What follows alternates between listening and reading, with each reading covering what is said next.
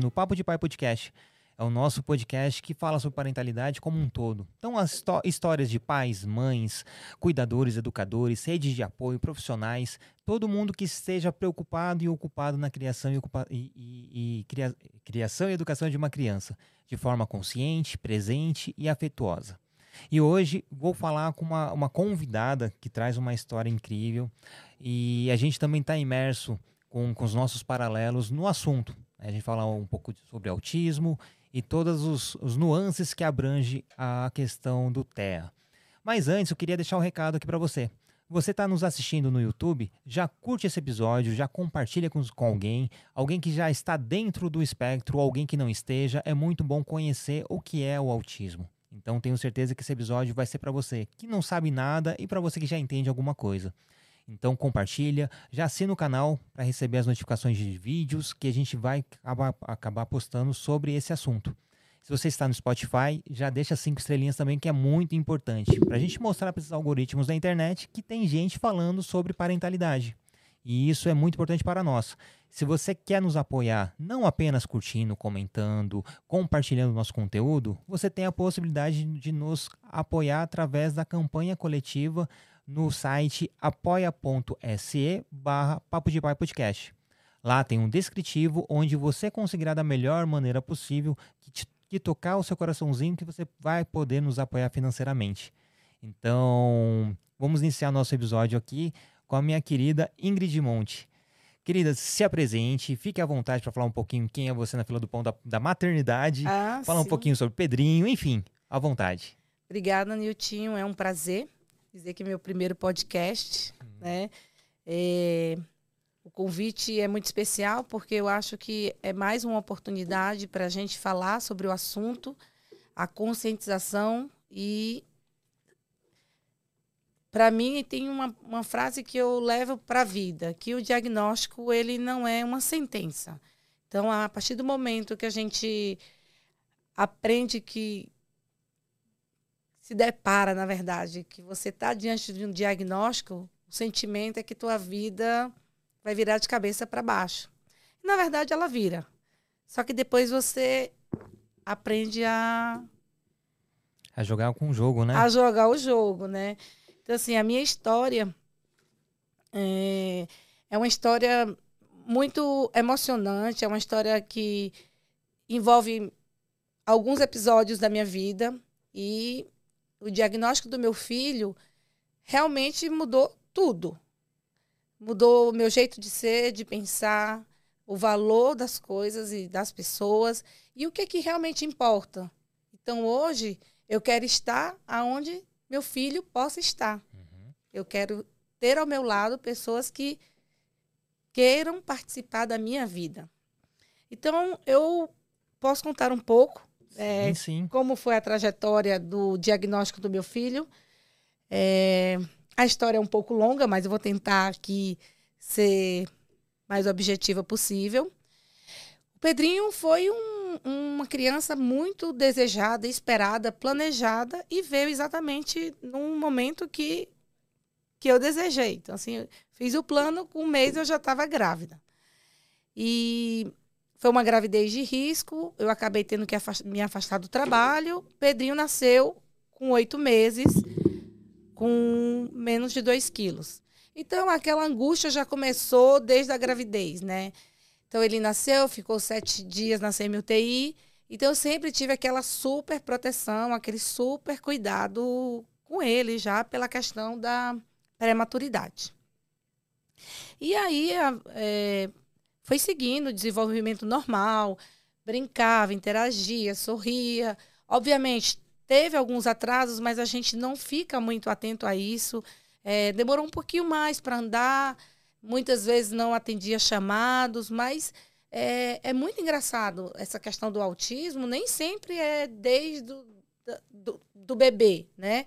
Às vezes a criança vem se desenvolvendo naturalmente e de repente, pá, tem uma regressão, ou então ela deixa de seguir o percurso normal de, do desenvolvimento. E aí foi, 2017 ele fez um ano, tudo tranquilo, eu fiz aniversário de um ano, é, convidei os amigos. Até então, nenhum tipo de suspeita. Logo, quando ele, ele ficou em casa até os dois anos de idade, porque ele tinha uma questão de, bron, de, de bronquite, então eu segurei até os dois anos para ele ir para a escola. Até então, você acha que está tudo certo. Está ali com a babá, televisão, o que eu não recomendo, né, para crianças é, de dois anos, três anos, tá o dia inteiro na televisão. Mas quando você é pai de primeira, pai e mãe de primeira viagem, você não espera que a televisão faça tanto mal às telas. Na verdade, a gente Sim. tem depois que você descobre o autismo, você fica com pavor à tela, né? E aí, aos dois anos, o Pedrinho foi para a escola. O Pedrinho foi para a escola e tudo ia bem teoricamente ia bem. Aos poucos a gente ia percebendo que a interação era baixa. Pelas fotos da escola, todas as crianças estavam fazendo suas atividades sozinhas, mas quando era o Pedrinho, tinha sempre auxiliar do lado. Quando era foto da equipe da, dos alunos, sempre era ele que estava no colo da professora, e daí deu o sinal de alerta. Epa, alguma coisa está errado, porque só meu filho está sempre com suporte. Por outro lado, é, a família, né, a família, da, a família do, do esposo, que é aqui de São Paulo, também questionava muito, porque ele não respondia, porque ele não tinha interesse interagir com os primos, e sempre aquela criança mais isoladinha, né, mais ali no canto dele. A gente buscou a escola e a gente que procurou. Não foi a escola que procurou a gente e disse: olha, a gente está percebendo uma diferença. Não, era o contrário. A escola tentava amenizar e dizer: não, isso é normal, é desenvolvimento normal para a idade dele. Só que sempre aquele sinalzinho de alerta. E aí foi o primeiro ano de escola dele. É, dois, quer dizer, ele entrou né, em, com dois anos. Só que tem um detalhe que eu, que eu pulei aí. Né? Em 2017, quando ele já tinha completado o ano, no final de 2017, ele tinha um ano e. Ele tinha um ano e seis meses. Eu recebi uma notícia que meu mundo veio abaixo. E eu tinha acabado de voltar de uma viagem, meu irmão me ligou e disse: Olha, a nossa mãe acabou de ser diagnosticada e ela está com câncer, grau 3 ou 4, e ela tem três meses de vida. Naquele momento, eu não senti o corpo. Eu não sei explicar se era dor, medo, raiva, enfim. Então, quando ele tinha né, um ano, um ano seis meses, por aí, um ano, enfim, não tinha completado dois anos. Eu tive o diagnóstico, diagnóstico de câncer da minha mãe. 2018 foi um ano crucial. Por quê? Porque foi o ano que praticamente eu ia me despedindo da minha mãe. Eu sabia que era o último Dia das Mães, o último aniversário, o último aniversário meu com ela, o último aniversário dele, enfim. A vida foi muito difícil. Mas, ao mesmo tempo, eu via que meu filho estava precisando de ajuda. E como lidar com tantas idas e vindas de São Paulo Fortaleza para cuidar da minha mãe, para aproveitar ela nesse último momento de vida e ao mesmo tempo tá ali. Tô aqui, filho, vamos ver o que está acontecendo. E, então não foi assim uma busca por um diagnóstico. A gente começou como todo mundo acho que passou por isso. Ai, vai olhar se não tem problema de audição. Uhum. Ai, vai olhar se não tem é, algum sei lá, alguma dificuldade motora. Enfim, você passa por várias etapas até alguém suspeitar de um autismo. E é óbvio, nós como mães, como mães e pais, a gente não quer aceitar. A gente sempre quer achar que, ah, não, foi minha ausência. Ah, não, porque praticamente eu desapareci durante esse ano, né? Porque eu estava vivendo a perda da minha mãe. Mas eu sabia que eu tinha que enfrentar. E janeiro de 2019, pela primeira vez, eu levei ele para um neuropediatra. Janeiro de 2019. O neuropediatra, que é um super renomado aqui de São Paulo, ele olhou para o meu filho, foi uma avaliação muito no olho. Ah, mas ele gosta muito de letras, ele gosta muito de formas. Eu acho que ele tem todos os indícios que ele tem autismo. Ah, naquela hora, eu não sentia mais meu corpo, né? Tipo, minha mãe tá morrendo, meu filho acaba de estar tá com suspeita de autismo. O que é que eu vou fazer da minha vida? E aí você quer saber, mas tá, e agora? E agora? O que, é que eu faço? Ele olhou para mim e falou: vai lá na recepção, pega o nome de três clínicas e me aparece aqui daqui a seis meses. Eu fiquei tão desesperada que eu fui dar um abraço nele e ele virou para trás. E daí a importância, gente, da humanização do diagnóstico. Sim. Não é assim. Você não, fa não solta uma bomba e fecha a porta. Foi o que eu senti. E aí fui, corri atrás de clínica. Cada clínica você não sabia o que, que ia fazer com teu filho. Era 10 mil reais, 12 mil reais, 14 mil reais. Eu falei, meu Deus. Quer dizer que eu vou ficar pagando essa fortuna sem saber o que, que meu filho tem, o que, que ele não tem, para daqui a seis meses eu ter um diagnóstico? E a gente decidiu começar a intervenção. Começamos com a intervenção ABA, isso foi em janeiro, então assim, fevereiro já começamos com as avaliações e em março veio a, o acontecimento que foi o falecimento da minha mãe, né? Então, eu confesso que ir para a clínica era um momento de muita dor, porque ali eu estava vendo meu filho dentro de uma sala e por outro lado toda hora aquela angústia do telefone tocar. E tem uma foto até que eu mostrei para o Niltinho, muito icônica, que é a, o aniversário de três anos do meu filho. É, onde está ele, o bolo, a vela e o macaquinho.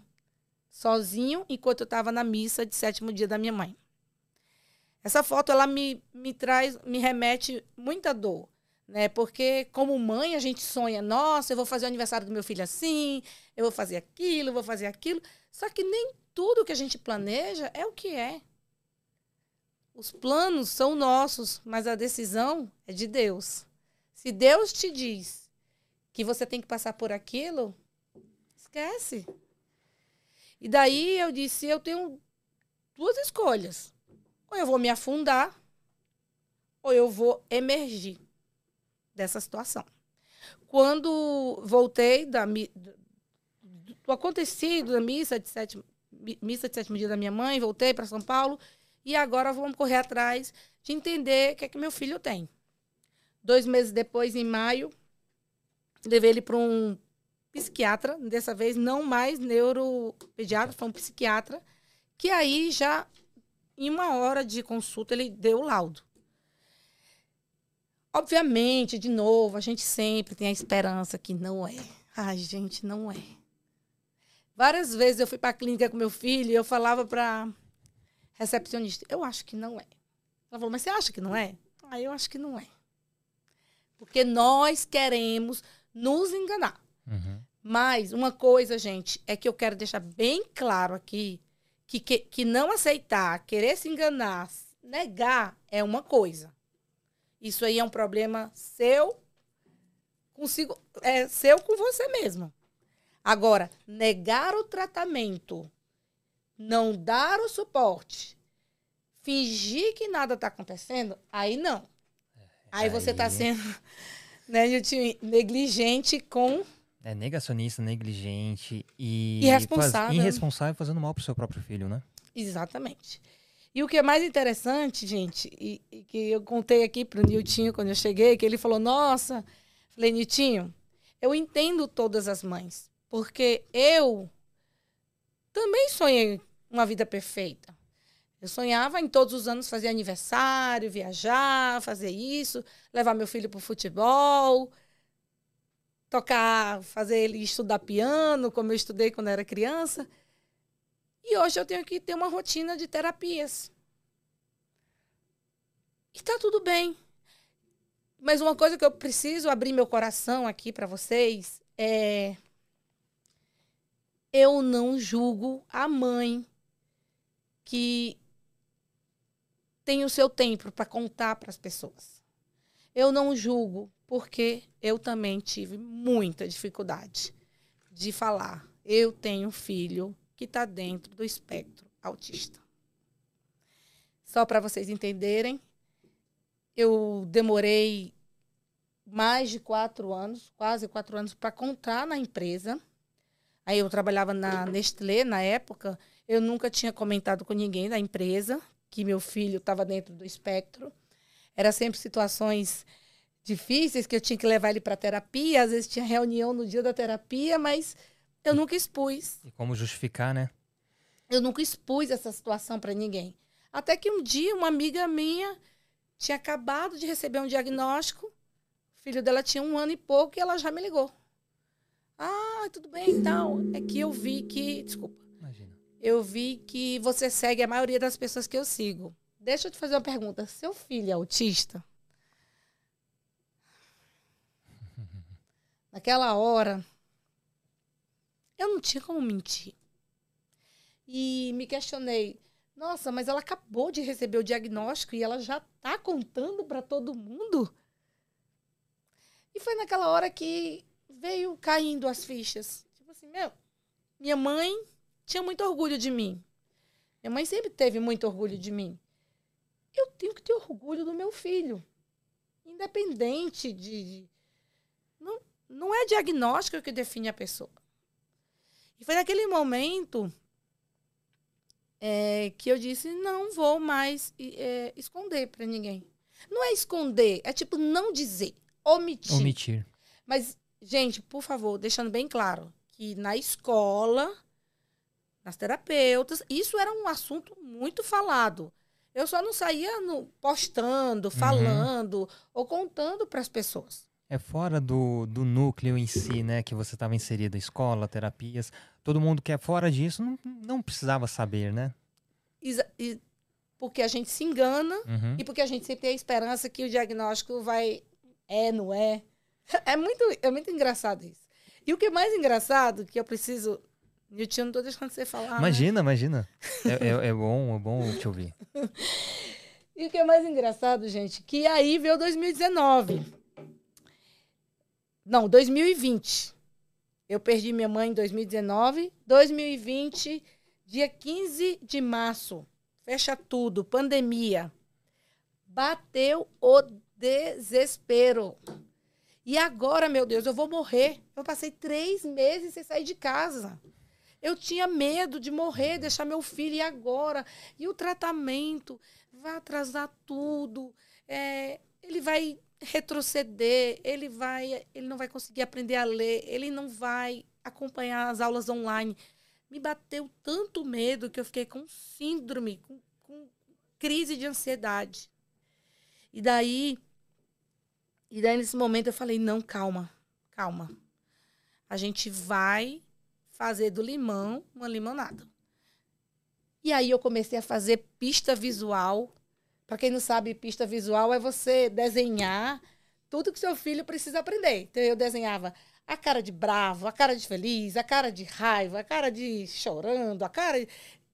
tinha pista visual na minha casa inteira. Como ir ao banheiro, passo a passo. É, o que é, que é legal, o que é que não é legal, o que é que é certo, o que é, que é errado. E que é importante falar aqui, gente, que você não precisa ter recursos, é, gastar muito dinheiro. Você pode pegar um papel, uma caneta, desenhar e fazer um material para o seu filho. Eu tinha cartolinas espalhadas na casa inteira. Você acha que eu estava preocupada se a minha casa estava bonita ou não? Eu não tenho uma casa para receber visitas. Eu tenho uma casa para cuidar do meu filho. Então, foi nesse momento também que eu criei a Sentidos e Cores. Você fala, Índia, mas o que, que, tem a ver a empresa com o diagnóstico? porque eu não falava sobre o autismo. E aí o que foi que eu fiz? Já sei. Não vou falar para ninguém que meu filho é autista.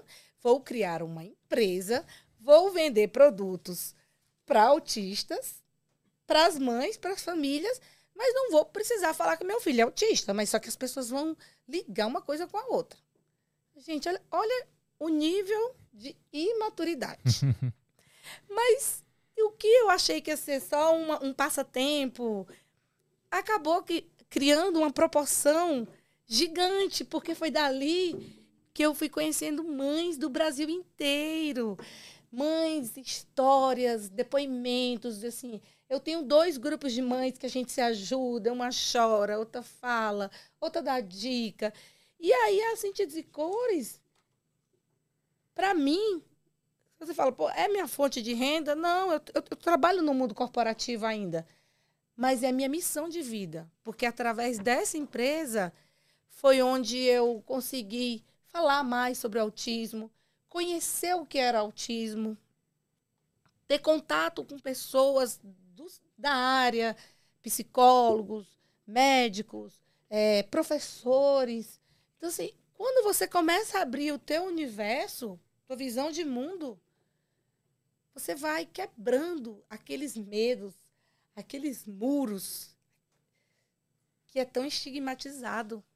E ao mesmo tempo, né, você vai conhecendo, vai se abraçando, vai se acolhendo. Então toda essa informação que você precisava, todo esse acolhimento que você precisava, você de certa forma abriu a empresa para minimamente falando, né, para você se refugiar do mundo mas foi um momento tão incrível que você se encontrou. E o mais importante, a partir disso, você conseguiu acolher e abraçar muitas outras famílias que precisavam desse apoio também.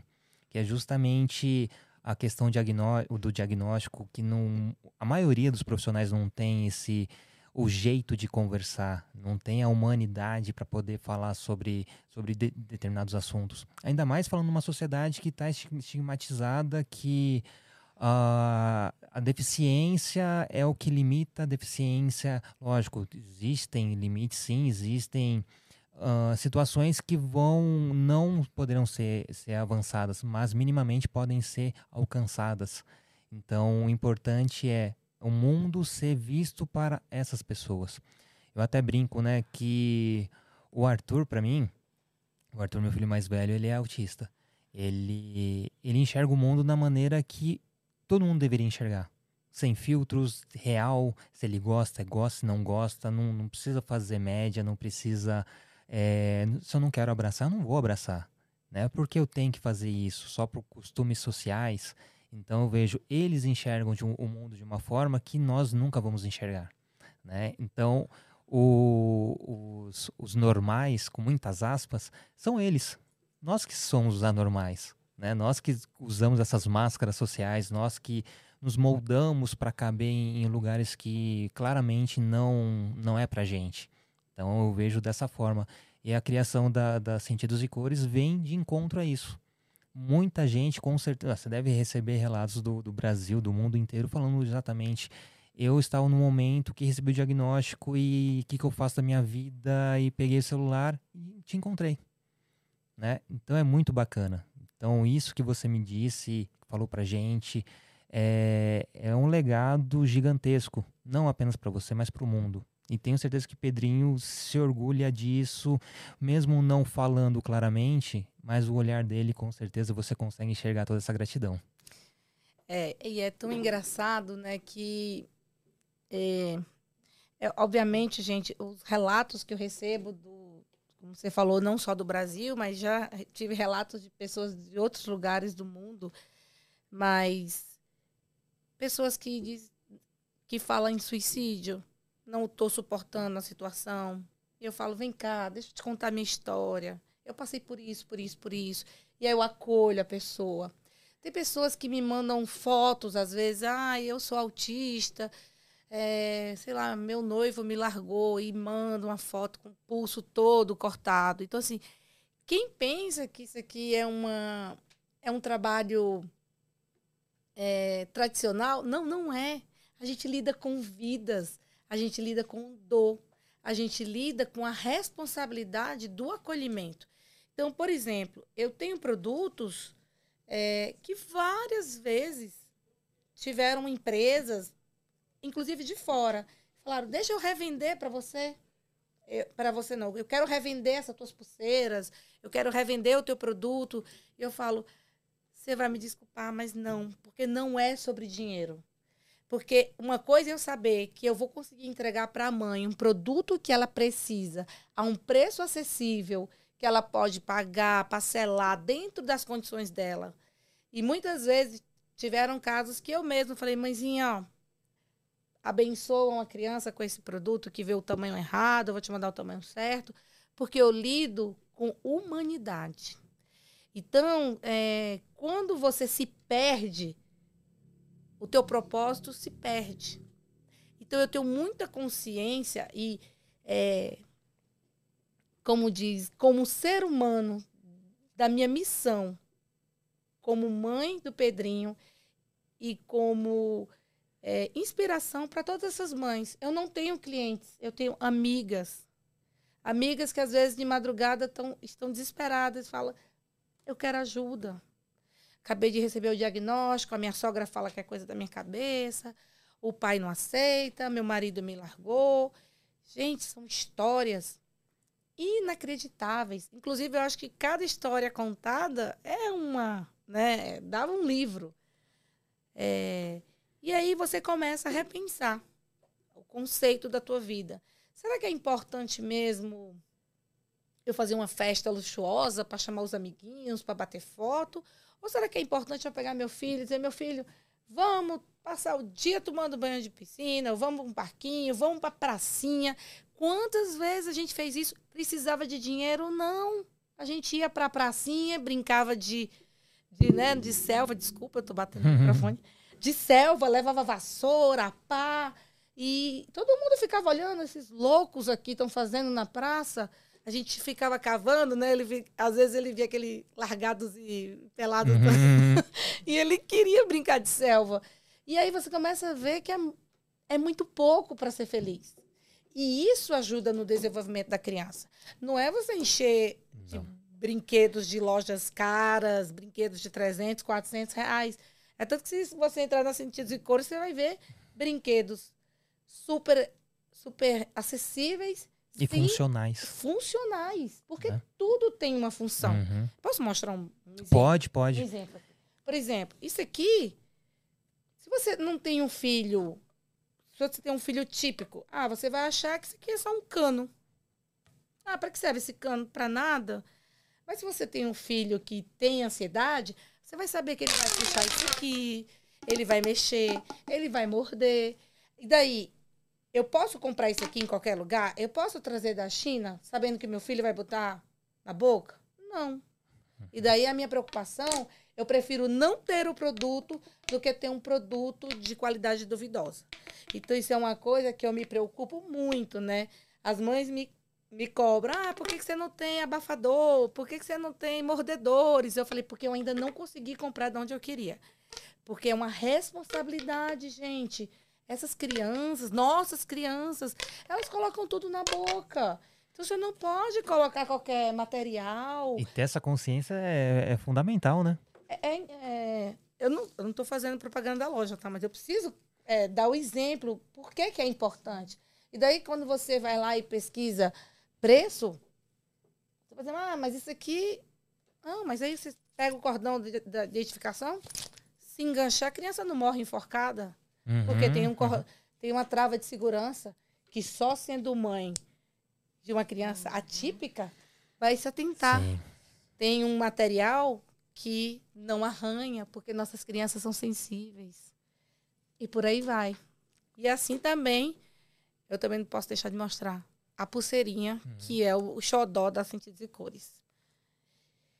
Essa, eu passei mais de um ano desenvolvendo essa pulseira. Conversei com várias pessoas que me ajudaram, a Cacá, autistólogos, a doutora Débora Castes, que é uma querida, é, Juliana Moura, que é uma psicóloga também super renomada, a Neuropsicolux também. São essas grandes né, pessoas que estão aí para ajudar nossos filhos. E dentro dessa pulseira com QR Code, tem todos os detalhes. Se a criança é verbal, não é verbal, se ela se comunica por Libra, por, por PEX. PEX, para quem não sabe, são os, os materiais, né? É, e as pessoas falam, nossa, mas por que você não fez um tamanho único? Porque se eu te botasse uma abotoadura aqui, ia machucar a criança. Então eu prefiro pagar mais caro, fazer vários tamanhos, mas eu vou ter a garantia que aquela criança não vai estar sendo torturada. Uhum.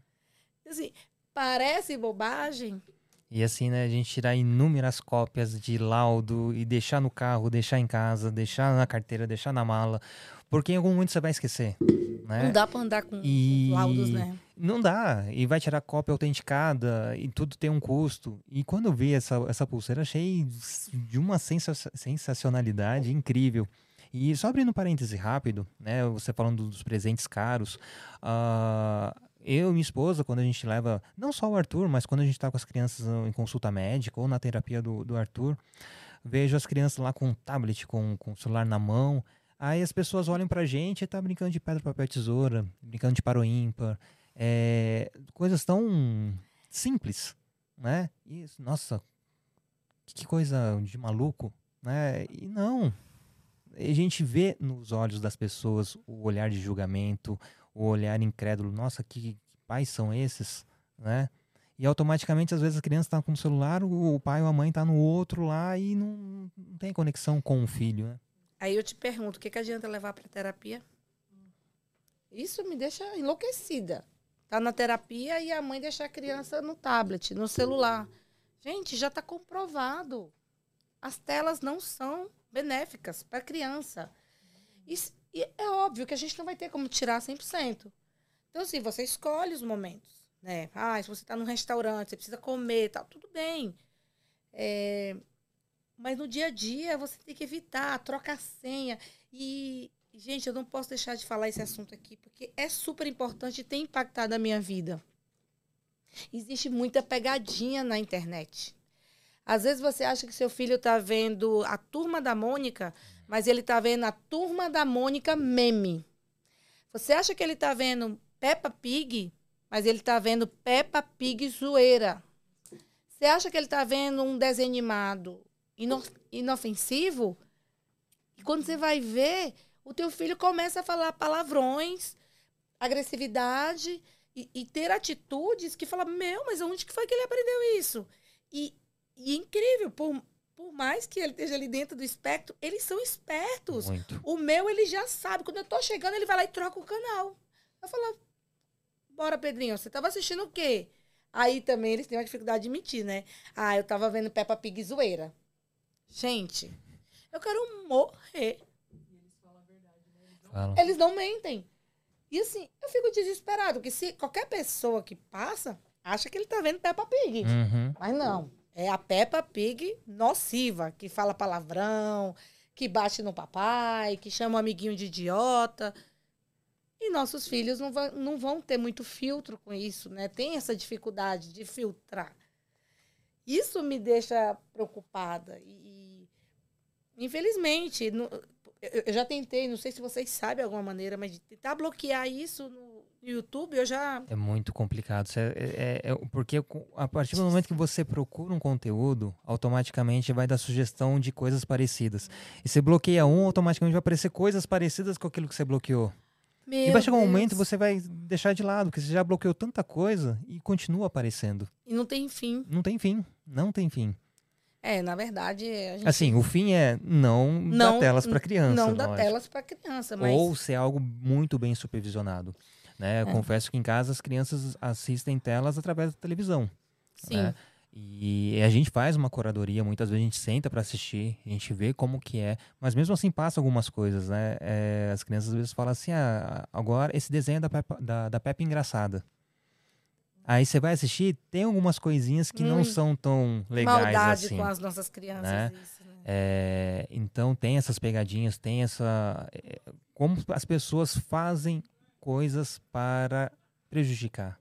Para né? burlar né, o E- aprendizado. E acaba utilizando de, de personagens, utilizando de cores, utilizando de sentimentos que crianças são, são palatáveis a estar consumindo aquele conteúdo. É, isso é muito, muito triste. Eu fico. Isso tem sido um problema para mim, assim, ultimamente, né?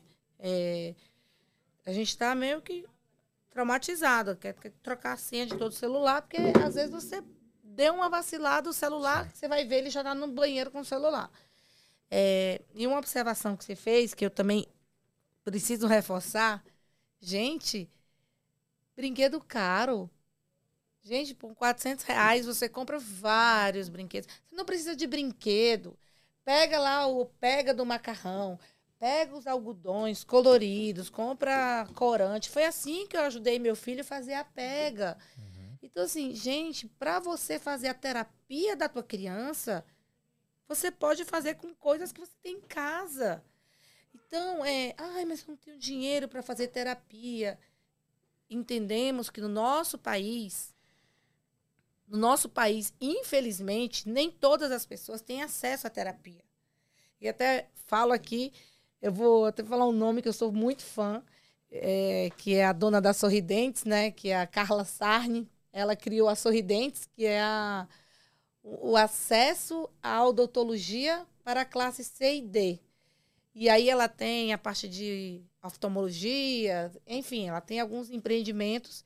E eu falei um dia para ela que o meu sonho é que um dia tenha uma rede de clínicas acessíveis para que as pessoas tenham condições de tratar tratarem seus filhos.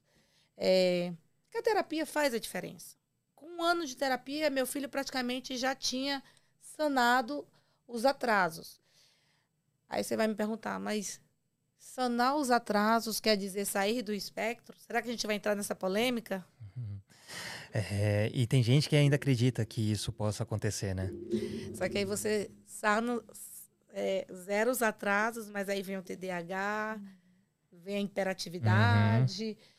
Você começa a observar o comportamental, né? Ansiedade. E aí que está o X da questão. E, e, o quanto nós, a sociedade em si, escola também, muitas vezes não está preparado para acolher essas crianças, né? Exato. Você tocou em outro ponto. Olha, acho que a gente tinha que ter dois podcasts, viu? Já fica o convite para a parte 2. Ai, que delícia! Não, gente, é, na verdade são muitos, são muitos temas polêmicos, né? Eu acho que a gente ficaria aqui a tarde inteira falando sobre isso. Né? É, questão da escola.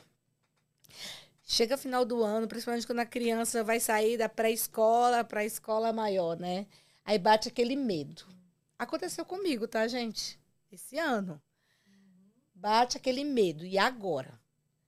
E a opção que eu, que eu tive foi que ele fosse para uma escola que fosse a maioria dos amiguinhos dele. E tinha uma escola que iam seis da sala dele. Falei, meu, tem nem o que pensar. Vou colocar meu filho nessa escola. Tipo, ia pagar o dobro do preço. Meu Deus, como é que eu vou pagar isso? Mas a gente dá um jeito, né? É... E aí, liguei para a escola, eles foram muito solícitos. Vem aqui conhecer. E eu, nossa, até me senti assim, né? Olha! Aí cheguei lá, me apresentaram a escola inteira, bababá.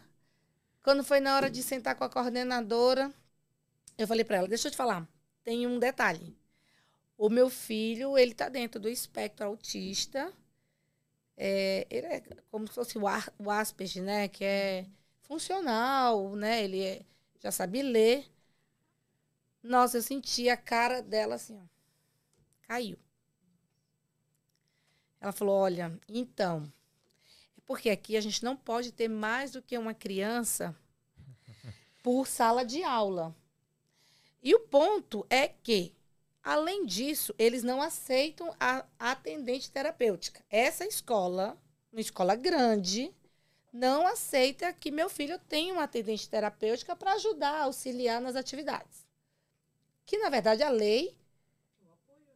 A lei diz que que ele tem o direito. Ele tem o direito, independente de quantas crianças estejam na sala. Exato. É, muitas vezes na, é a escola que deveria pagar, né? Mas mesmo a mãe pagando, a escola não aceita. E aí, quando ela deu essa negativa para mim, era tipo nove e meia da manhã, dez horas, eu tinha uma reunião, uma call na empresa. Eu fui para casa tão arrasada. Eu não falei nada na call. Eu só chorava. Eu só chorava. Eu só chorava. Como assim? Como assim? Como ela pode falar porque não vai aceitar meu filho? Como assim? Ela não conhece meu filho. Ela não pode. Gente, nesse dia também meu mundo Desaba, né? Você fica sem chão. E aí, é por isso que muitas vezes as mães não falam. Esconde. Aí a escola às vezes vai saber quando a criança já está dentro. Uhum. E já teve, tiveram casos que a mãe não falou. E aí, quando a criança já está na turma, você vai ver, tem duas, três, quatro crianças. Por quê? Por vergonha, por medo de rejeição, por isso, por aquilo.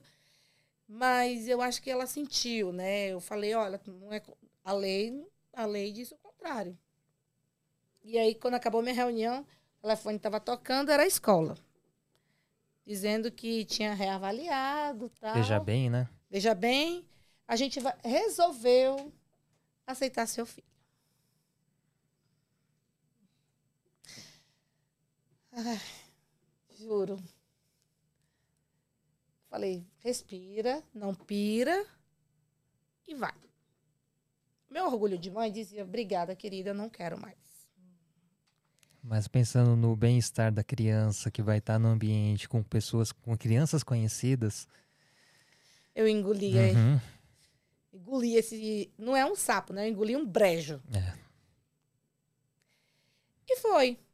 E a gente vai acompanhando, a criança está indo bem. Ele já era alfabetizado, porque eu alfabetizei, a gente alfabetizou ele na pandemia. E a escola vai levando. A primeira escola, que é a escola que ele estudou, que foi a escola Dimensão, que eu tenho que citar o nome, é, porque é uma escola super acolhedora, que fica ali na Nanuque, fazendo propaganda. Desculpa aí, Nilton, não combinei com você. Mas eu acho que a escola que é assim merece ser destacada. Nossa, a escola, a, a escola foi super acolhedora. é, a professora fez curso de ABA, que é a terapia comportamental. A, a Fono entrou caso adentro. Depois eu contratei a própria Fono da escola, que também fez curso de ABA. Eu fui acolhida, eu fui abraçada de todos os lados porque eu estava ali, ó, no momento difícil, no luto da minha mãe, no luto do diagnóstico, e a escola me abraçou. E eu tenho, assim, uma gratidão, que eu diria, meu Deus, se eu tivesse grana, eu investia para essa escola ter mais séries, né? Porque escolas iguais a essa, eu tinha é difícil. Muito difícil, né? E a gente, a gente teve. A dificuldade que a gente teve em relação à escola, ah, a gente. Eu, eu lembro muito bem o quanto que. A gente se pega de surpreso, né? Quando a, a escola, nossa, te, te, te mostra um mundo e te coloca lá no pedestal.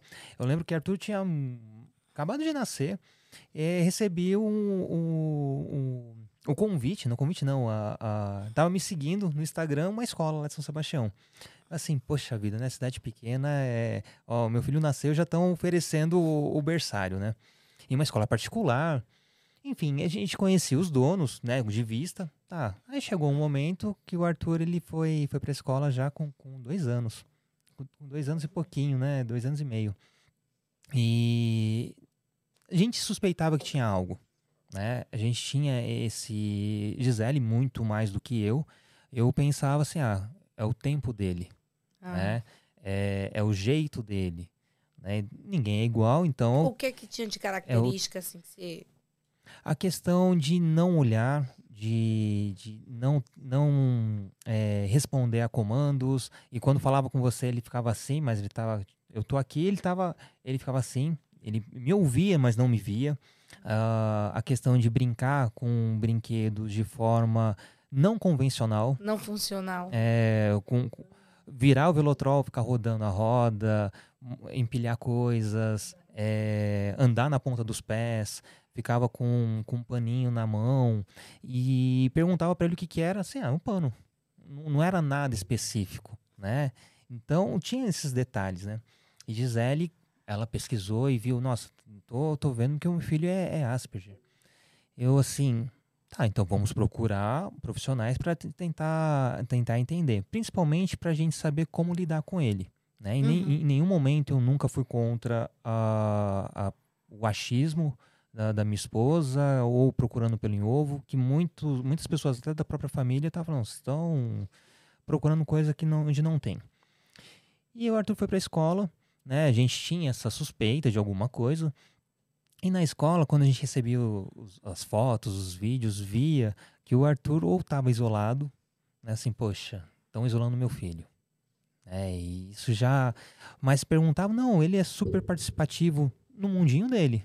Mas um, um, um, fato bem interessante que a professora tinha saído de licença, sem licença maternidade, tinha, tinha ficado um período fora da escola e ela dava aula de inglês. E nesse período eles não tiveram inglês, que juntou com férias. Aí quando voltou, uh, ela dando a aula dela, o Arthur com dificuldade não, de não ficar sentado, ficava andando pela sala, ficava num canto, brincando com. lendo os livros, brincando com, os brinquedos.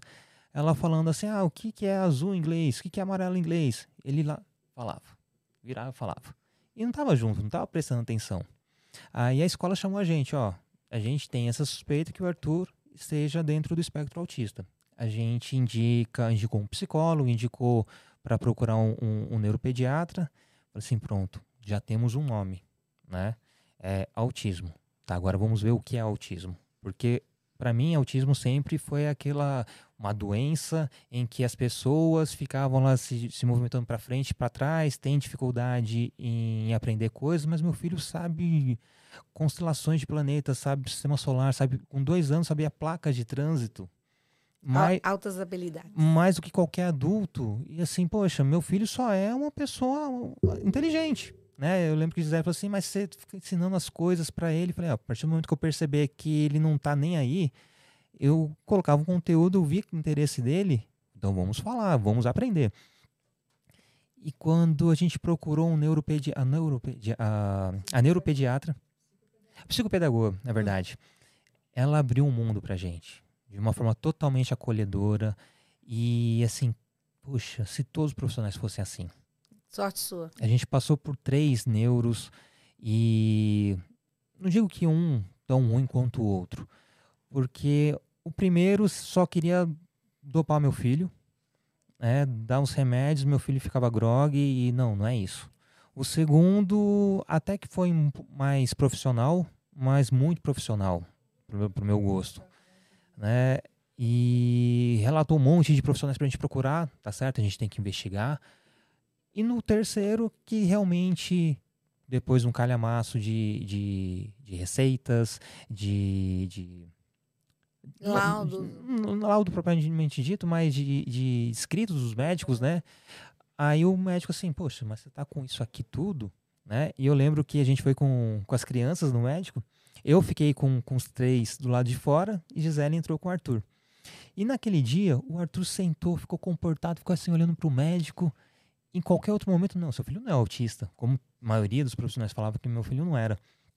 E ele assim, ó, eu vou laudar ele por causa desse calhamaço que você me trouxe aqui, essa pasta de cheio de documentos. Como ninguém ainda laudou ele? E é importante ter o laudo, agora você vai poder correr atrás de políticas públicas, você vai ter direito a algum, alguma série de benefícios, algumas coisas que vão permitir que seu filho seja muito bem acolhido e assistido pela sociedade. E assim, não teve nenhum, realmente, um neuropediatra que nos acolhesse e falasse, ó, é isso, isso aqui não é genético, ou isso aqui é genético, isso aqui é o, o, o que acontece, o que não acontece. Muita coisa a gente foi aprendendo correndo atrás né, sobre poda, poda neural, tem, tentar entender coisas, conceitos, temas, termos que fica muito aquém da sociedade. Né? A, a questão do, do luto do filho idealizado. Né? Ninguém sonha assim, quero ter um filho que seja cadeirante, ou que nasça sem uma perna, ou que seja autista.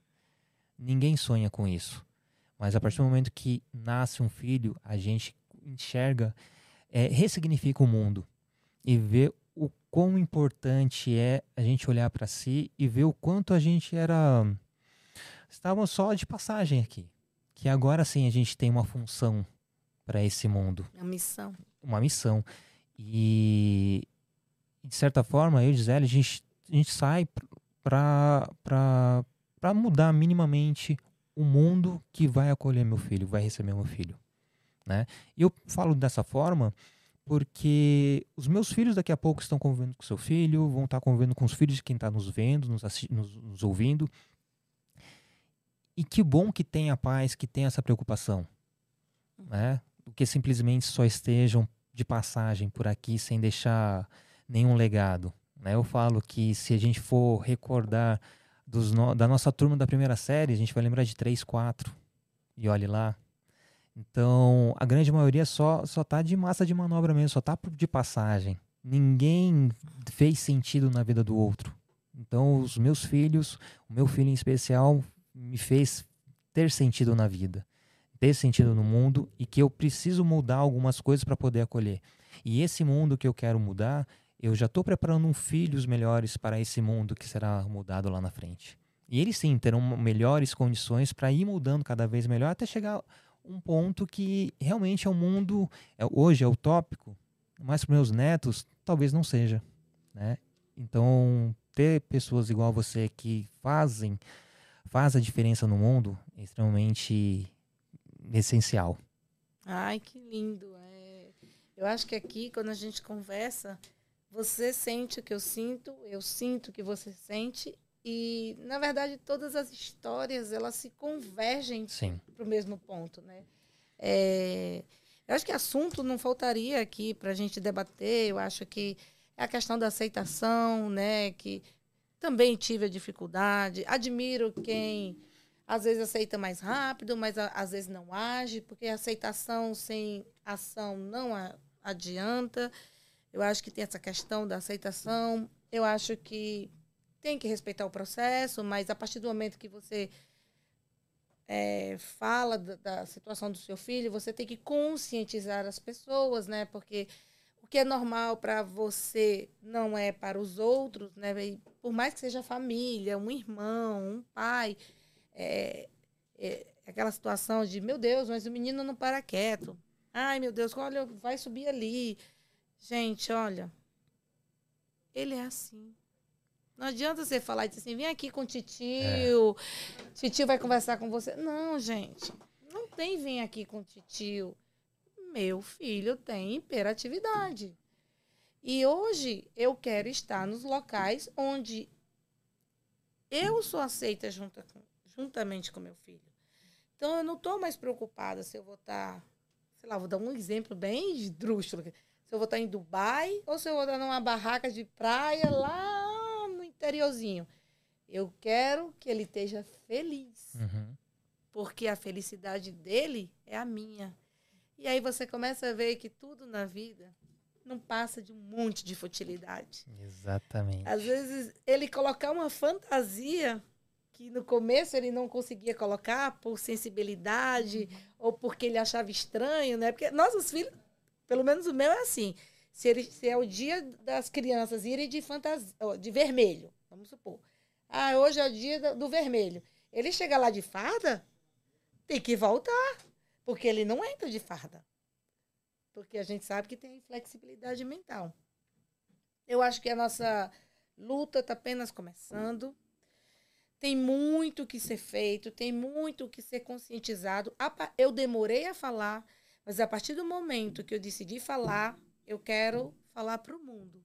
É para as can, né, para o podcast, é para televisão, seja lá numa palestra, numa igreja, mas eu quero falar para as pessoas que tenham mais empatia. Nós, mães, pais de crianças atípicas, vivemos uma situação equivalente a um soldado de guerra porque nós sentimos cansaço, exaustão. Tem horas que a gente olha assim, puxa, eu queria só que meu filho ficasse quietinho aqui, almoçasse. Não, não é do jeito que a gente quer. Mais empatia, menos olhares, menos julgamentos. A gente precisa de uma sociedade consciente. Pessoas que entendam pessoas e que a gente saiba como educar nossos filhos para serem é, inclusivos, acolhedor e não para julgar. Sabe? É, eu não sei quanto está o nosso tempo aí, mas eu, eu vou fazer uma observação que eu achei engraçada, né? É, eu trabalho muito a independência do meu filho. Eu trabalho muito a independência do meu filho. É...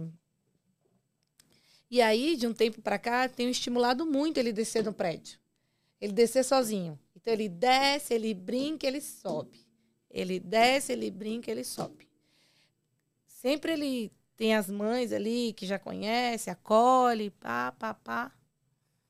Beleza. Aí aconteceu uma situação que nesse dia ele foi na casa de um amiguinho. Ele tem um amigo que ele ama. Não sei, ele ama esse menino.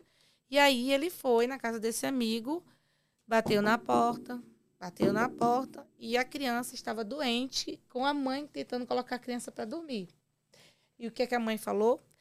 Não vou abrir porque meu filho está doente, ele tá, ele não vai poder brincar com você. E aí meu filho não entendeu, porque a gente não entende. Quem dirá uma criança atípica bater na porta e a pessoa não abrir a porta. E ele chutou a porta, falou: é mentira, você não está doente. E daí eu, nesse dia, eu não estava em casa, ele estava em casa com o pai. Eu estava na rua e eu recebo um texto enorme. Ah, seu filho veio aqui, chutou a porta, xingou, ele não quis entender. E eu espero que isso nunca mais aconteça. Aí imagina, eu podia estar fazendo a melhor coisa do mundo, mas aquela mensagem já diz, acabou com o meu dia. Aí, quer dizer, dá vontade de dizer assim, meu, custava ter aberto a bendita da porta. Nem que fosse para dizer, Pedrinho, ele não vai poder brincar com você porque ele está doente. Mas não. Não abriu a porta para a criança. É claro, né? Eu fiz, um, eu fiz um vídeo sobre isso no meu Instagram e aqui lá tem alguém do prédio que segue. E aí sempre tem aquela que fala, ah, mas ele incomodou, será que sei o quê? Aí, infelizmente, por essa atitude, eu agora não tenho deixado mais meu filho descer sozinho. Porque eu não sei se ele vai fazer isso de novo. E, e aí eu tenho que cortar o, o fluxo da independência que eu já estava estimulando nele. Que estava avançando, né? Que estava avançando. E aí ele fica, mamãe, eu posso descer sozinho? Dói. Muito, né? Não dói. Uhum. Porque para o que para o outro é normal, para a gente é uma vitória. Meu filho descer sozinho no prédio, pegar o elevador, falar com os amiguinhos, interagir e voltar para casa é uma vitória. Isso foi uma situação. Eu vou contar só mais uma situação que foi uma mãe que me comentou assim: Olha, é porque ele, uma, uma vez, chegou aqui na piscina, tirou o short e ficou tomando banho só de cueca. A minha filha ficou apavorada e saiu correndo. Uma criança de seis anos tomar banho de cueca, as pessoas vão sair correndo apavorada? Tudo bem, não é adequado? Não, não é adequado. Mas é óbvio que ele não colocou um calção de, de banho, porque ele sabia que se ele descesse de calção de banho, eu não ia deixar ele descer. Vai para a piscina. Aí o que ele fez? Tirou o short e foi tomar banho de cueca. E uma mãe olhar para mim e dizer: Olha, eu acho que você devia descer mais com seu filho, porque ele estava tomando banho de cueca. Minha filha ficou assustada. Em vez de oh. se preocupar, uma criança sozinha numa piscina, que é perigoso, não. não. não. É porque estava de cueca é e assustou minha de... filha. É. Né? Porque ele sabe nadar, graças a Deus, ele sempre. Valores, né? Valores. Falei, tá bom. Tomara que ela nunca veja ninguém de cueca mais na frente, né? E detalhe, né? Praia, piscina, biquíni, sunga, nada mais é do que uma roupa de baixo. E aí, como mãe, eu fico, mesmo, não sei nem o que, que eu tô fazendo aqui ouvindo isso. É.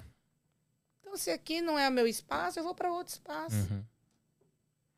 Bem isso. O papo é bom, né? É. Eu, eu só queria dar um, um, uns valores aqui. Ah. Uh, queria falar que a gente está com, com apoio. Você coloca o, o emblema da maloca, por gentileza? Uh, a maloca, ela tem a sua essência três pilares: arte, conscientização e moda. Seus ideais são ligados diretamente com a valoriza valorização dos, de, dos diversos movimentos artísticos como skate, grafite, tatuagem, hip hop, entre outros. Possui o objetivo de contribuir com a valorização da cultura vinda das periferias, subúrbios e aqueles que fazem acontecer. Grandes talentos com muito a ser mostrado, mas muitas vezes marginalizados e discriminados. A Maloca tem a te oferecer não apenas camisas ou produtos de outras peças de roupas, em forma de expressar a sua paixão pela arte e um grito de basta contra toda forma de discriminação, isso acompanhado de muita personalidade, autenticidade e estilo. E isso é o que o Papo de Pai Podcast também acredita e vai de encontro a uma parentalidade presente, afetiva e consciente. Então conheça mais do, do da Maloca acessando no Instagram o arroba maloca.weir. E além da, da Maloca, a gente, a partir de hoje, também estamos contando com a Sentido e Cores. Ah, né? com certeza. Vai nos apoiar aqui, fico muito feliz. Uh, além disso, nós temos o apoio do Amor em Pote. Que delícia! O Amor em Pote é uma empresa que faz doces e geleias. Meu filho ama geleia. Doces e geleias artesanais, que é simplesmente maravilhoso. É minha esposa que faz. Não é ah, é porque é minha, minha esposa que faz, é mas. Tá ó, na, na, sua presença, não. Né? É, não é por causa disso. mas deixa eu ver isso aí, eu tô ansiosa. Ó, uma hum, pequena cortesia. Ai, que delícia! Um presentinho para você. Não dá pra fazer dieta, gente. Banoff? É uma banoff incrível. Isso aqui eu tenho que comer escondida, porque se o Pedrinho ver, meu amigo, ele se esconde. Eu tô na geladeira. Ai, que delícia. E, e... Tem uma colherzinha pra eu provar? É, faltou a colher. Faltou, faltou a colher, não, porque a gente faltou. tem que provar, sim, já ao vivo, né? Mas, ó, hum. particularmente é o meu favorito. Uma delícia. Já bicando para vocês não pedirem um pedaço. O Amor Parabéns. em Pote no, no Instagram é Amor em Pote e dois vezes no final. Lá terá todos os quitutes, as fotos de todos os doces quitutes que minha esposa faz. Então, a gente está em São Sebastião, mas em breve a gente está nesse Brasilzão todo. Sem dúvida, sem dúvida. E agora a gente está. Já fica o convite para uma parte 2. Ah, legal. Né? Uh, eu queria que você falasse um pouquinho do sentido de cores, né? Que a gente está contando a partir de hoje com o apoio de você, da, da empresa, para a gente normalizar, não seria a palavra, mas naturalizar o autismo, naturalizar a empatia, naturalizar a essência do quanto é importante a gente acolher o próximo. Queria que você falasse um pouquinho mais. Tá. É, é, acabei que falei das sentidos e cores no meio da entrevista, né? Porque uma coisa puxa a outra, tem a ver com a minha história. É, é uma empresa que começou pela minha dificuldade de falar sobre o autismo, e daí eu comecei a criar produtos que trabalhassem com inclusão. Então, assim, um, uma coisa que eu tenho muita preocupação é na qualidade do produto. O produto é, tem que ter certificação, eu tenho que ter a segurança que não, a criança não vai é, colocar na boca, engolir uma peça. Então, assim, eu prefiro não ter do que ter algo que possa vir a prejudicar as nossas crianças. Então, assim, o nosso queridinho é o cordão de identificação, como eu falei para vocês, tem a trava de segurança, que eu tenho todo esse zelo para a criança não se enforcar, e também um material que é uma, uma seda, como se fosse seda e cetim, para não ter aquela sensibilidade de machucar a criança. É, temos brinquedos sensoriais, que são brinquedos que você trabalha. Eu posso abrir aqui? Eu trouxe Pode, um presente claro, para claro. você presente é você que abre, né? Uh! É mesmo. Ó. Aí, ó. Caixa linda, incrível. Licença.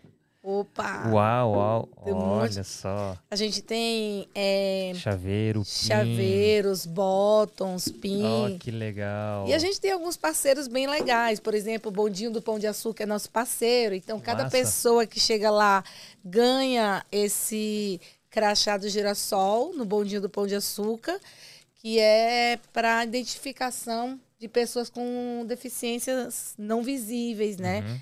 E os brinquedos sensoriais, como eu falei para vocês, todos os brinquedos com fabricação e selo do Imetro, que trabalha a coordenação motora, trabalha é, o alívio do estresse.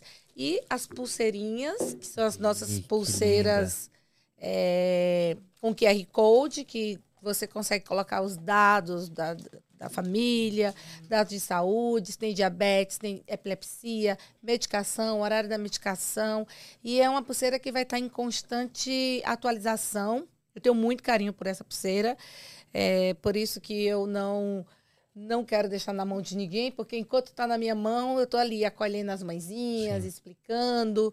E agora a gente vai estar tá lançando essa que é azul marinho e essa que é rosa, porque se você perceber, essa só tem SOS, porque todas as crianças têm o risco de se perder, né? É sempre bom a identificação.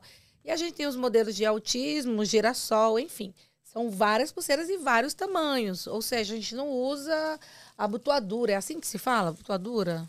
Assim, é, a abotoadura também é do, do terno, do né? Do terno, né? É. É, é, é enfim, para não machucar a criança. E a gente tem. Os adesivos, gostei adesivos, bastante, colocar no é. carro. Bem legal.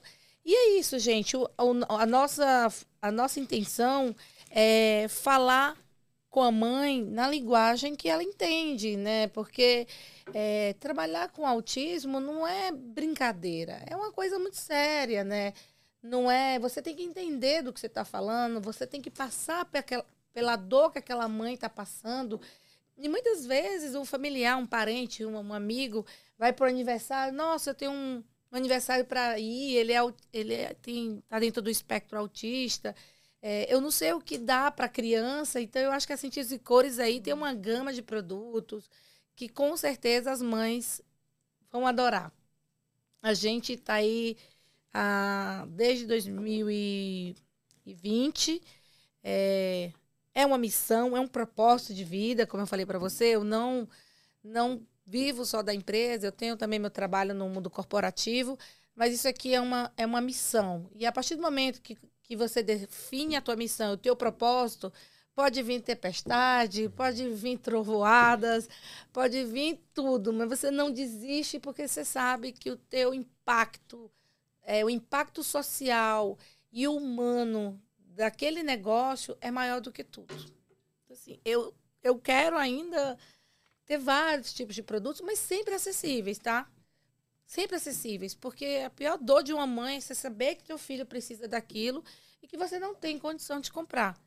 Então, assim, eu, eu tenho isso na política da empresa. Não é para. Ah, porque tem gente que tem produtos de para crianças com autismo, então bota preços exorbitantes. Gente, não, aquela mãe já sofre tanto. Sim, sim. Eu, eu, abrindo até um parêntese rápido, eu lembro que quando o Arthur estava fazendo, estava na terapia com um psicólogo, hum. é, ele, ele viu lá na, na sessão tinha aquele uh, ampulheta, né, com, ah, com, a, com aguinha colorida e assim, nossa, que bacana, né? Aí o psicólogo falou: Não, eu, eu compro, eu, eu trago para vocês. Eu falei: Então faz o seguinte, traz quatro, porque vai ficar um para cada criança. E tá, paguei o um valor lá, legal. Durou uma semana, as crianças já tinham detonado isso, jogando no chão, quebrou. Depois fui procurar na internet. O preço que ela me cobrou de um, dava para comprar praticamente os quatro. Sim, então. Então, lógico, todo mundo tem que, tem, tem que ter o seu lugar ao sol. É, mas que seja algo justo, né? Tem que ser justo. E, na verdade, tem muitos produtos que eu gostaria é, de ter acesso, né? Como eu comentei com vocês, são os mordedores, os abafadores, mas ainda são itens de valor muito alto. Então, se assim, você pagar 400 reais num abafador, ou, sei lá, pegar qualquer tipo de mordedor da China, não, não trabalho. É. é a saúde da criança. Quero, quero, quero muito, mas é um processo. Tem que fazer tudo legalizado, porque com criança não se brinca. E principalmente com criança que tem um pouco menos de, né, da consciência do que ela está pegando, Sim. do que ela está botando na boca. Então eu tenho muito carinho por essa empresa. E eu falo, né, as pessoas quando falam de empresa, né, é, falam assim sobre razão social. Razão social, o nome que a empresa tem, o registro, enfim. Mas eu vejo razão social, qual a importância dela para a sociedade. O porquê ela existe para a sociedade, né? Qual é a razão dela ser eh, para a sociedade. Então eu vejo a, a sentido, sentidos e cores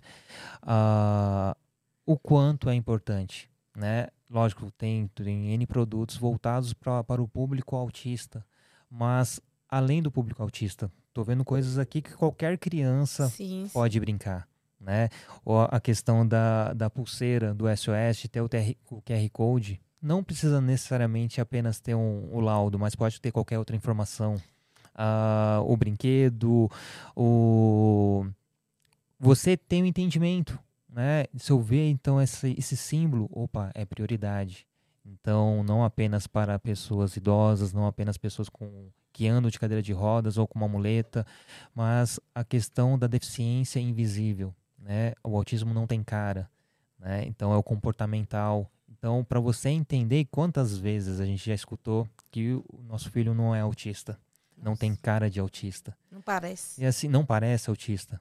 Ah, mas só porque conviveu ele com alguns minutos, né? Não é isso.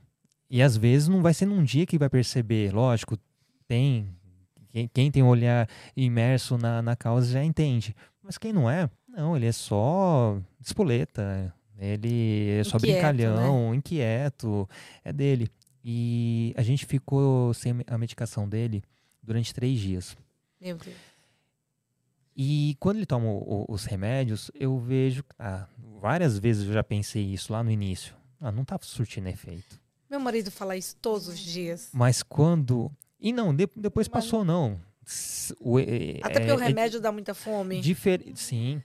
E o meu é. filho não quer parar de comer. Diferente lá no, no primeiro, no segundo neuro, que só queria dopar o meu filho, que era drástico a, a, a ver o quanto estava fazendo mal para ele. E no primeiro momento que ele estava tomando dessa, dessa forma, eu assim, ah, não tá fazendo efeito. Mas depois eu parei e pensei, não, vou dar tempo ao tempo, né? Uhum. Aí chegou esse momento que ele ficou sem, o, sem o- a medicação. E assim, caramba. Né? Todas as estereotipias muito mais aceleradas e assim, olha só como é a, medicação é importante para regular todos esses pequenos detalhes que pra gente é imperceptível, Uhum. mas quando falta a gente vê a, a- a real importância, né? Então, É, Nitinho, a gente tem uma resistência mesmo Sim. da medicação e ainda bem que vocês estão bem alinhados, que meu marido fica.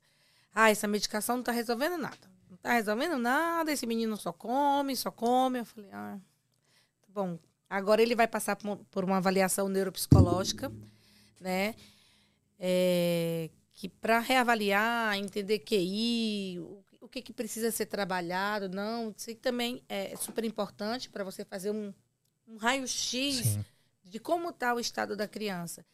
E eu só queria é, finalizar, eu acredito que a gente já está Sim, finalizando. sim, já estamos indo pro finalzinho. Tá. Eu só queria finalizar com uma mensagem é, da importância do seu trabalho. Eu primeiro agradeço imensamente é, de estar aqui, né, essa oportunidade de ser convidada. é, e a conscientização é algo muito importante. Uma vez eu fui abordada por um bombeiro, um, um- um pessoa da corporação do, do, do Corpo de Bombeiros, e ele me chamou no, no, no Instagram e falou: Olha, parece mentira, mas nem todos os, as pessoas das corporações, bombeiro, polícia militar, SOS, eh, SAMU, conhecem os símbolos do autismo e das deficiências. Isso foi uma coisa que me deixou muito alerta, porque às vezes a gente acha que basta você andar com, com cordão, basta você falar o que é autismo, que vai estar todo mundo sabendo. Não. Então, eu acho que isso é muito mais do que esse trabalho de formiguinha que eu, você, sua esposa e muitas pessoas estão fazendo. Eu acho que isso é uma questão de, de responsabilidade de saúde pública, né? Sim. todas as pessoas deveriam estar preparados a saber lidar com uma crise, com a, enfim, com qualquer situação que nossos filhos possam passar e saber que que tem realmente aquelas reações. Muito obrigada, Nitinho. Eu achei incrível. Eu cheguei aqui nervosa, falei, não vou saber falar, vou falar mais do que o Niltinho. É natural. Eu falo mesmo, né? Não tem jeito. A gente quer falar do assunto. Conte com a Sentidos e Cores. É, é um sucesso o seu podcast. Lindo trabalho. E com certeza você vai voar alto. Ah, Estaremos imagino. juntos. Sempre, sempre. Gratidão. Mas, ó, para finalizar, eu tenho alguns pedidos. Opa. Né? eu, eu peço uma, uma, uma sugestão de conteúdo, né? Série, livros, filmes, é, pessoas para ser, serem seguidas, vale alto jabá também, falar dos sentidos e cores. Ah. Eu queria que você indicasse alguma coisa para gente.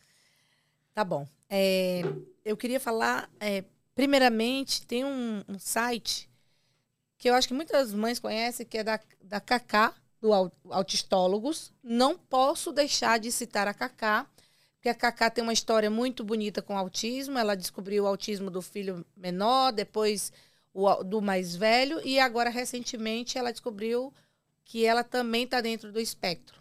A Cacá tem um livro chamado Propósito Azul, e ela tem um site que ensina a mãe fazer aba em casa.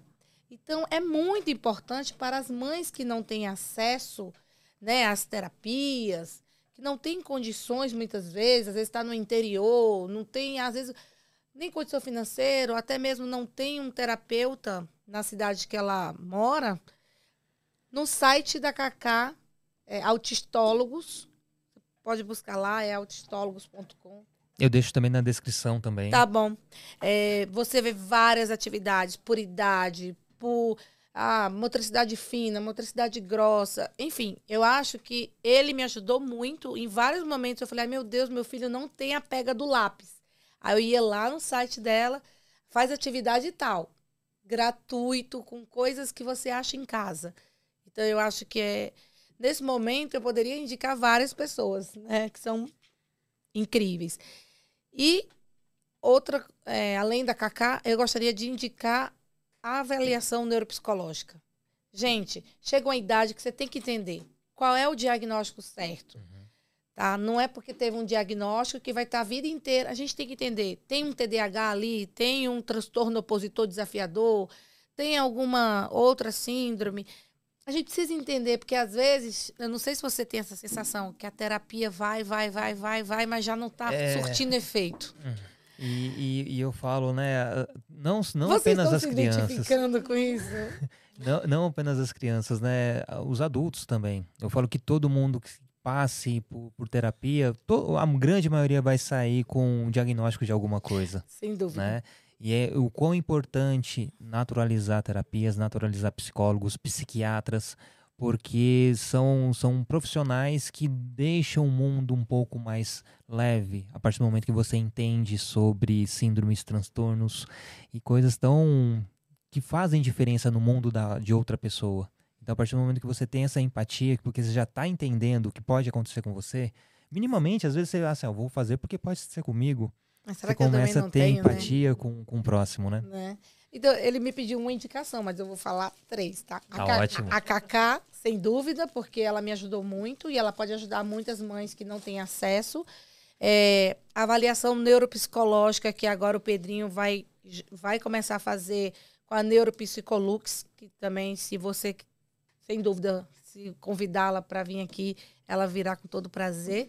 Então, assim, ela entende de TDAH, tem, atende parte de adulto, depressão, ansiedade. Então, ela tem um conhecimento muito completo. Eu acho que, que é uma pessoa muito do bem, que, que eu super indico. É arroba neuropsicolux. E agora tem uma clínica que não... É, que está chegando em São Paulo, que trabalha muito essa questão da alfabetização, que é um ponto que muitas vezes as clínicas esquecem, que é, é o, o Mundo Kids né, que está vindo de Goiânia com a filial agora é, em São Paulo. Então, é muito importante porque eu vi o meu sofrimento na alfabetização. Eu tive que ir sozinha. E essa profissional, que é a Juliana Moura, ela já trabalha essa questão da alfabetização com aba. Então, assim, tudo que eu passei, eu digo, meu Deus, se eu soubesse disso antes, uhum. teria me poupado muito, muitas angústias. Mas essas três arrobas aí eu super indico. Neuropsicolux, para avaliações neuropsicológicas. A Mundo Kids, que é essa parte principalmente da, da alfabetização. E a Cacá da Autistólogos. É isso. Maravilha, eu deixo tudo na descrição também, todos os Ótimo. arrobas, o site. E eu peço uma, uma indicação de um pai ou uma mãe para vir conversar com a gente num próximo momento. Né? Então, eu vou pedir para você abrir seu WhatsApp escolher alguém, mandar um áudio aqui ao vivo, pra, pra mostrando para todo mundo. Não, não necessariamente que a pessoa, a pessoa precise aceitar, mas é para afirmar esse compromisso. Porque às vezes você vai assim, ah, convida tal pessoa. E realmente, eu vou mandar uma mensagem, mas às vezes não vai ter a mesma reciprocidade que você tá mandando um áudio para ela. Tá bom. Não, que desafio, hein? Tem que ser gente real, né? Gente real, oficial. Real. Se possível, aqui de São Paulo. Sem dúvida. Tem uma, uma mãe que ela tá no grupo de mães e eu acho ela bem é, a, ativa. É... Só um minutinho, que eu vou entrar aqui no grupo de mães. E ela já teve. Peraí, só um minutinho, que você me pegou. Fique tranquila, fique tranquila. Quem sabe faz ao vivo. Quem sabe faz ao vivo. Eita.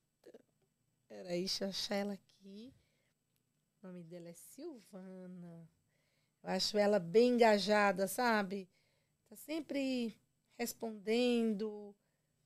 Ai, gente, cadê você, Silvana? É que eu não tenho só um grupo de mães, tá? Uhum. Tem também a Carla do Autismo Legal, que também tem um filho autista. Fique à vontade. O importante é o compromisso de você estar tá mandando esse áudio ao vivo. Então eu vou ter que. Deixa eu ver se eu acho a Carla aqui. Senhor, você me pegou, hein? Mas depois também fique à vontade, se mandar para mim o, o, contato da, da Silvana, eu entro em contato com ela. Será muito bacana. É. É que como eu tenho alguns grupos de mães, uhum. às vezes a gente fica. E assim de supetão ainda, né? Eu tenho uma, uma amiga que ela adotou uma criança com autismo, né? Mas. Enfim. Eu posso cham... eu posso convidar uma pessoa aqui que eu acredito que ela viria. Ela ela ela é esposa de uma pessoa bem famosa. Eu vou convidá-la. Pode ser. Eu vou arriscar. Tá bom. Tá? Vou arriscar. E como eu faço? Eu ligo para ela? Não, não, manda uma mensagem de áudio. Oi, Marli, tudo bem? Aqui é a Ingrid, da Sentidos e Cores sua conterrânea. Eu estou aqui num podcast, que é o Papo de Pai. Papo de Pai. E eu tive a missão de convidar uma mãe ao vivo para vir aqui falar sobre autismo. É, com certeza, você, como uma boa cearense e que se expressa super bem, vai saber contar sua história é, lindamente aqui no podcast. E eu vou passar o teu contato para ele e é isso. Eu tive que fazer ao vivo aqui, escolher uma mãe e sem dúvida eu lembrei de você, tá bom? Que massa, que massa. Ela é incrível. Qual o nome? É a Marli. Marli. Só que eu não vou dizer o sobrenome. Tudo bem, tudo bem. Tudo... Fica, fica aí, ó. Se a Marli aceitar conversar com a gente, em breve estaremos aqui no no, no podcast, vai ver os cards aqui com, com ela. Legal. E para finalizar mesmo, agora eu peço uma, uma cápsula do tempo. É gravar uma mensagem para o futuro, porque em algum momento o Pedrinho vai estar tá procurando na internet o que a mãe dele está falando, fazendo sobre, falando sobre ele. Então ele vai se deparar com esse, com esse episódio ah, e vai chegar a essa mensagem. Ele, quer me fazer chorar. Isso não é certo. Você não combinou isso comigo. Olhando para aquela câmera, uma isso. mensagem para ele, por gentileza. E, e quanto ao choro, todos nós somos emotivos isso aqui. Não foi combinado, hein? Fique à vontade.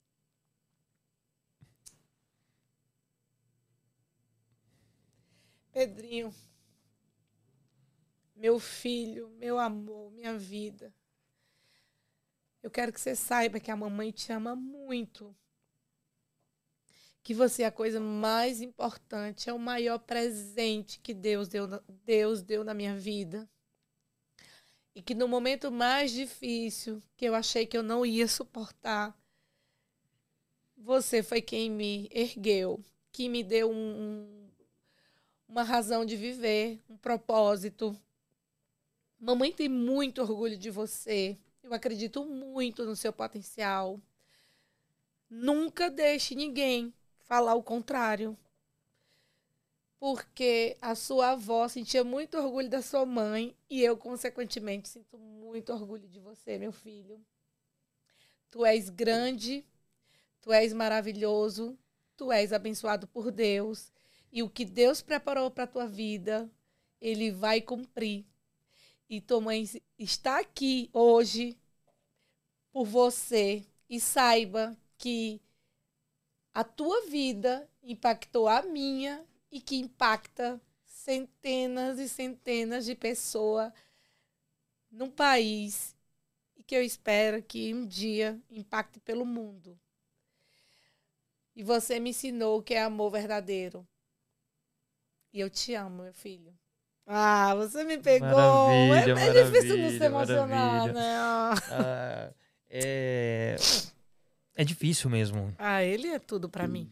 Que massa. Eu fico muito feliz. E agora, para finalizar de verdade, deixe seus arrobas de como a gente te encontra nessa, nesse mundinho virtual. Legal. É, eu, ac- acho que a gente coloca no, Eu vou colocar na descrição na também. descrição, né? O arroba sentidos e cores, né? Tem o meu pessoal também, posso colocar, não Claro, tem claro. problema nenhum, que é o arroba Ingrid M. Monte, porque tem a, a- tem a mãe também, né? Tem a que vai dar palestra, tem a Sim, que sim. que está no mercado. Então, é sempre bom a mãe ver que tem outras mães também, Uhum, né? uhum. E que nem por isso a nossa vida é aquela figura da mãe descabelada correndo pela casa. E além de mãe, a mulher, né? Sim, sem dúvida. E são esses arrobas. Eu vou deixar aqui alguns folders. Legal. É, é isso. Muita gratidão. Muito bom. E para mim, isso aqui é uma vitória. Que massa. Para quem não, não conseguia falar do assunto e tá num podcast, olha só, gente. Vou, vou levar você lá para São Sebastião para poder falar com as pessoas. Lá tem associação também, vai ser muito bacana. Que legal. Tô- já topei. Que massa. Tá bom. Então, vai ficar em aberto a parte 2, que vai ser muito bacana Legal. poder ouvir muito mais histórias, falar muito mais sobre os aspectos legais, jurídicos, os aspectos do dia a dia, a questão das terapias, estereotipias, enfim. Então, fica aí o convite para a parte 2. Muito em breve a gente vai trocar essa figurinha. Legal. E tamo junto. Tamo muito junto. obrigado. Juntos pela inclusão, porque o autismo nós respeitamos. Obrigada. E é isso, gente. Muito obrigado. Então já curte esse episódio, compartilha, comente. Se você tá numa plataforma que dê para comentar, comente. Vai lá no, no, no Instagram da Ingrid também, no Sentidos e Cores. Deixa lá um coraçãozinho, fala que, que gostou, fala que chegou a, a, a, a, a- a ela através da gente aqui. Que legal. Então vai ser muito bacana. E é isso. Beijão no coração de todo mundo e até a próxima.